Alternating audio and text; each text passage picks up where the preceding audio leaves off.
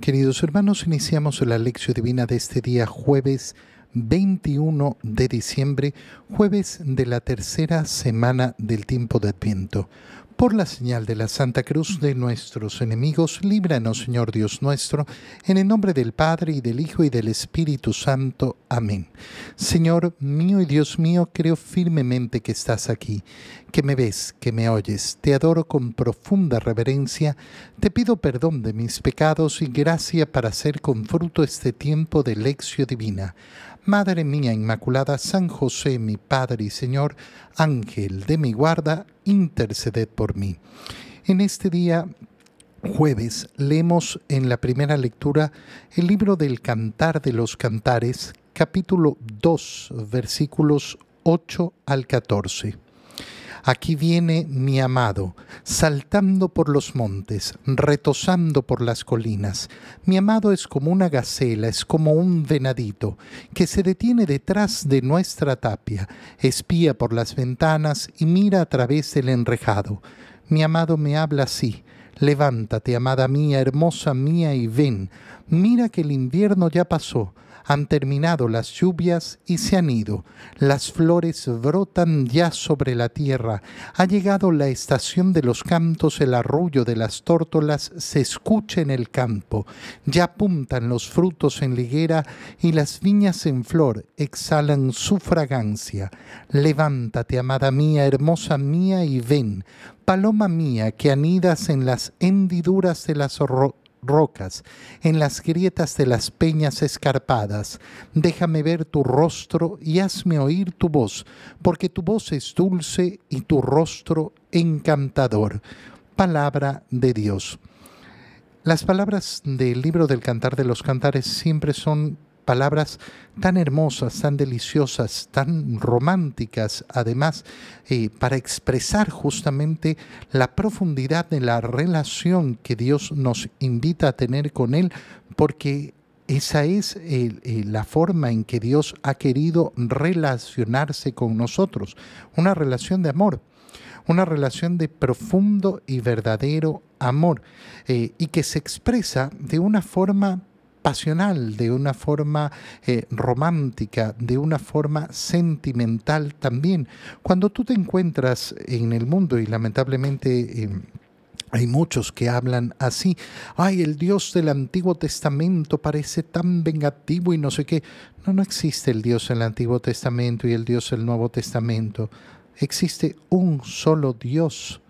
No repitas frases de gente vulgar, no repitas frases de gente vulgar. Existe un solo Dios y cuando uno sabe leer las escrituras verdaderamente, se encuentra justamente cómo eh, ese Dios es el mismo desde la primera página hasta la última página de las escrituras. No hay ni transformación ni cambio, sino que hay justamente ese mostrarse cada vez más en ese deseo de establecer la relación con nosotros. Las palabras que hemos leído del libro del Cantar de los Cantares empiezan diciendo, aquí viene mi amado saltando por los montes. Nosotros en Ecuador tenemos ese bello villancico, ya viene el niñito cantando entre flores eh, y es eh, tan hermoso darse cuenta cómo efectivamente eh, al acercarnos a la natividad de nuestro Señor y al tiempo de Navidad, se nos invita a reconocer en ese niño el niño adorado, el niño querido, el niño bello, que es el amado que viene hacia nosotros saltando por los montes. Claro, cuando yo expreso esta imagen saltando por los montes, estoy expresando ese camino de alegría, ese acercarse en la dicha, en la felicidad, retosando por las colinas. Mi amado es como una gacela, es como un venadito que se detiene detrás de nuestra tapia, espía por las ventanas y mira a través del enrejado. Fíjate cómo al entender efectivamente estas palabras, en el sentido de que es Dios, Dios mismo el que se acerca a nosotros como un enamorado, entendemos cómo Dios ha luchado, ha luchado para encontrarse con nosotros y lo hace todos los días, como ese enamorado que espía a la amada a, la amada. No lo digo en el, en el mal sentido del espionaje, de que esté viéndola de una manera indebida, sino de estar pendiente, mirando, eh, viendo cuándo podemos encontrarnos, cuándo podemos efectivamente mostrarnos eh, nuestro amor. Y mi amado me habla. No es un amado mudo, no es alguien que ama en el no hablar, sino que habla así levántate, amada mía, hermosa mía, y ven la invitación. La invitación que forma parte de toda nuestra vida cristiana. Por eso siempre la libertad es la que marca nuestra relación con Dios. Dios no nos obliga, nos invita, levántate. ¿Y, y, cómo nos llama? Amada mía, amado mío, hermosa mía, ven. Mira que el invierno ya pasó, han terminado las lluvias y se han, eh, y se han ido. ¿Qué significa ese tiempo en que no podíamos vivir la gracia de Dios? Ese día en que no vivíamos, ese tiempo en el que no vivíamos en la reconciliación ha terminado. Estas palabras del cantar de los cantares nos expresan justamente la llegada de esa nueva alianza. Y nosotros tenemos que tener claro que al caminar hacia la celebración de la natividad de nuestro Señor, lo que estamos haciendo es justamente eso, celebrando ese, esa oportunidad que Dios nos da para vivir en el absoluto amor y esa relación profunda con Él. Y comienza a expresar las realidades eh, que se ven cuando parten las lluvias. Las flores brotan ya sobre la tierra. Ha llegado la estación de los cantos, el arrullo de las tórtolas. Se escucha en el campo y apuntan los frutos en la higuera. Cuando nosotros leemos estas palabras, tenemos que entender que las vivimos uno puede quedarse viendo todas eh, las desgracias y, y sufrimientos que hay en el mundo y que hay en la humanidad. Y claro, son gigantescos y son enormes pero con cuánta facilidad se nos puede perder de vista todo el amor y toda la gracia que tenemos a nuestra disposición. El tiempo maravilloso que vivimos al poder tener acceso a ese amor de Dios que esté tan cerca de nosotros. A veces justamente por esa cercanía es que muchos no logran, eh, no logran acercarse, porque es tan fácil, porque es tan cotidiano, porque es tan natural, porque es tan normal, que parece que fuera algo eh, de poca importancia, pero no. El amor de Dios la gracia de Dios, la acción del Espíritu Santo, la relación que podemos tener con Dios es efectivamente trivial y cotidiana, pero no pierde por eso su maravilla, su grandeza, su hermosura. Levántate, amada mía, hermosa mía, ven, paloma mía. Bueno, son palabras de verdadero enamorado. Oye, Qué importante es establecer nuestra relación con Dios desde aquí. En el tiempo de Navidad va a ser sumamente sencillo hacerlo. Si es que hemos preparado verdaderamente el corazón con el deseo de encontrarnos con ese niño envuelto en pañales, acostado en un pesebre, bueno, será sumamente sencillo. Son pocas las personas en este mundo que no se enternecen con un niño pequeño, con un niño recién nacido. Son pocas las personas que no encuentran la magia, la belleza, la hermosura. Son pocas las personas que no logran poner su corazón eh, en la niñez, en la infancia y reconocer la pureza del amor. Bueno, si Dios ha querido manifestársenos de esta manera, desde un niño pequeñito recién nacido, es para que podamos acercarnos a Él sin temor, para que podamos abrazarlo, para que podamos acurrucarlo en nuestros brazos, para que podamos cantarle canciones bellas, hermosas, para que podamos llenarnos efectivamente de todo el amor. Déjame ver tu rostro y hazme oír tu voz. Qué bella frase, qué bella frase Déjame ver tu rostro y hazme oír tu voz, porque tu voz es dulce y tu rostro es encantador y esas palabras nos las dirige a nosotros. Quiere el Señor vernos, quiere escuchar nuestra voz, quiere escuchar nuestra oración, quiere escuchar nuestra alabanza, quiere escuchar nuestros cantos.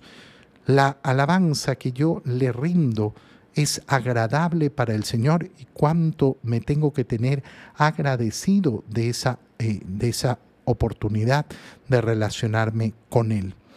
En el Evangelio, leemos el Evangelio de San Lucas, capítulo 1, versículos 39 al 45. En aquellos días, María se encaminó presurosa a un pueblo de las montañas de Judea, y entrando en la casa de Zacarías, saludó a Isabel. En cuanto ésta oyó el saludo de María, la criatura saltó en su seno. Entonces Isabel quedó llena del Espíritu Santo y levantando la voz, exclamó, Bendita tú entre las mujeres y bendito el fruto de tu vientre. ¿Quién soy yo para que la madre de mi Señor venga a verme? Apenas llegó tu saludo a mis oídos, el niño saltó de gozo en mi seno. Dichosa tú que has creído, porque se cumplirá cuanto te fue anunciado de parte del Señor. Palabra del Señor. Escuchamos, ahora leemos eh, la escena de la visitación de María a Santa Isabel, a su prima, o mejor dicho, la primera parte de esta visitación. Ayer hemos leído la escena de la Anunciación, que ha terminado cuando el ángel le ha revelado a María no solo el deseo salvífico de Dios de que ella quede embarazada mm, y mantenga su virginidad, sino que en ese anuncio le ha participado de cómo su prima Isabel está ya en el sexto mes de embarazo. Si uno sigue la lectura del Evangelio de San Lucas, es precioso. ¿Por qué? Porque después del anuncio a Zacarías, se nos dice que, eh, que Isabel quedó embarazada, pero que se mantenía oculta, se había mantenido oculta durante cinco meses sin decirle a nadie sobre su embarazo. Y después la escena de la anunciación inicia con las siguientes palabras, al sexto mes. Fíjate cómo el tiempo, la cronología que nos está contando el Evangelio de San Lucas inicia eh, contando los meses de embarazo de Isabel. Al sexto mes fue enviado el ángel Gabriel a Nazaret a hablar con María. Y entonces María se ha enterado de esto. Cuando el ángel se retiró de su presencia, el Evangelio de San Lucas nos cuenta lo que acabamos de leer, es decir, que María se encaminó presurosa a un pueblo de las montañas de Judea. María se encamina presurosa. Ahora, qué importante es darnos cuenta de que no porque se nos cuentan las cosas de manera secuencial significa que María, después de la Anunciación, inmediatamente se fue hacia la región montañosa de Judea a visitar a Isabel. No podemos considerar que, eh, uy, eh, se fue el ángel, ella agarró sus cosas y corrió sola. No, no, no es un viaje que se hace en soledad, no, no es un viaje que se hace sin planificación, porque van a ser varios días de viaje. Por tanto, eh, tiene que haber habido un mínimo de, de preparación, pero además porque el ángel fue enviado a la Virgen desposada. Entonces no podemos olvidarnos de José. Tradiciones bellas, eh, pictóricas, eh, muestran la escena de la visitación con José eh, al lado de María. Y es una manera muy bella, no es, no es evangélica, no es parte del Evangelio. No se nos dice que María fue acompañada por José, pero no tenemos por qué asumir que no fue así podemos efectivamente llenar ese vacío del Evangelio pensando que fue un viaje con José. Podemos pensar, además, cómo efectivamente lo que nos cuenta el Evangelio de Mateo, es decir, cómo José tuvo ese sueño en el cual el ángel le dijo, recibe a tu esposa, se produjo en este momento, antes de ese viaje, viaje presuroso. Pero más interesante todavía, preguntarnos por qué. ¿Por qué ese viaje presuroso de María. Ah, porque se ha enterado que Isabel está embarazada. Sí, se ha enterado por el ángel y no se ha enterado por Isabel. Y este es el problema de fondo. Este es el problema de fondo. No, no es simplemente, eh, ay, eh, voy, a, voy a ayudar a Isabel porque necesita mi ayuda para lavar los platos. No, no, no, no, no es, no es, no es tan simple el servicio que da María. El servicio que le va a dar María a Isabel es mucho más grande y mucho más hermoso. Lo que le preocupa al corazón de María es por qué esa vergüenza. ¿Por qué la vergüenza de Isabel? ¿Por qué no haber contado una noticia tan hermosa, una noticia tan bella? ¿Por qué mantenerla en reserva? Y quiere conocer y sobre todo quiere sacar a Isabel de esa vergüenza. Que proclame, que proclame eh, la grandeza del Señor en ella, que proclame efectivamente esa delicia de estar embarazada. No, es que estoy muy vieja, olvídate de las vergüenzas absurdas. Qué hermoso es entonces reconocer en María aquella que nos libera de las vergüenzas que no nos permiten cumplir la voluntad de Dios. La vergüenza puede servir en muchas ocasiones para frenar nuestras acciones y controlar con prudencia nuestras acciones. Pero cuando la vergüenza adquiere proporciones más grandes, ¿qué es lo que ocurre? Que nos esclaviza. Nos esclaviza y muchas personas por vergüenza no hacen lo que tienen que hacer, no cumplen la voluntad de Dios, no anuncian el Evangelio, no hablan de Dios, no hablan de Cristo, no manifiestan su fe en público.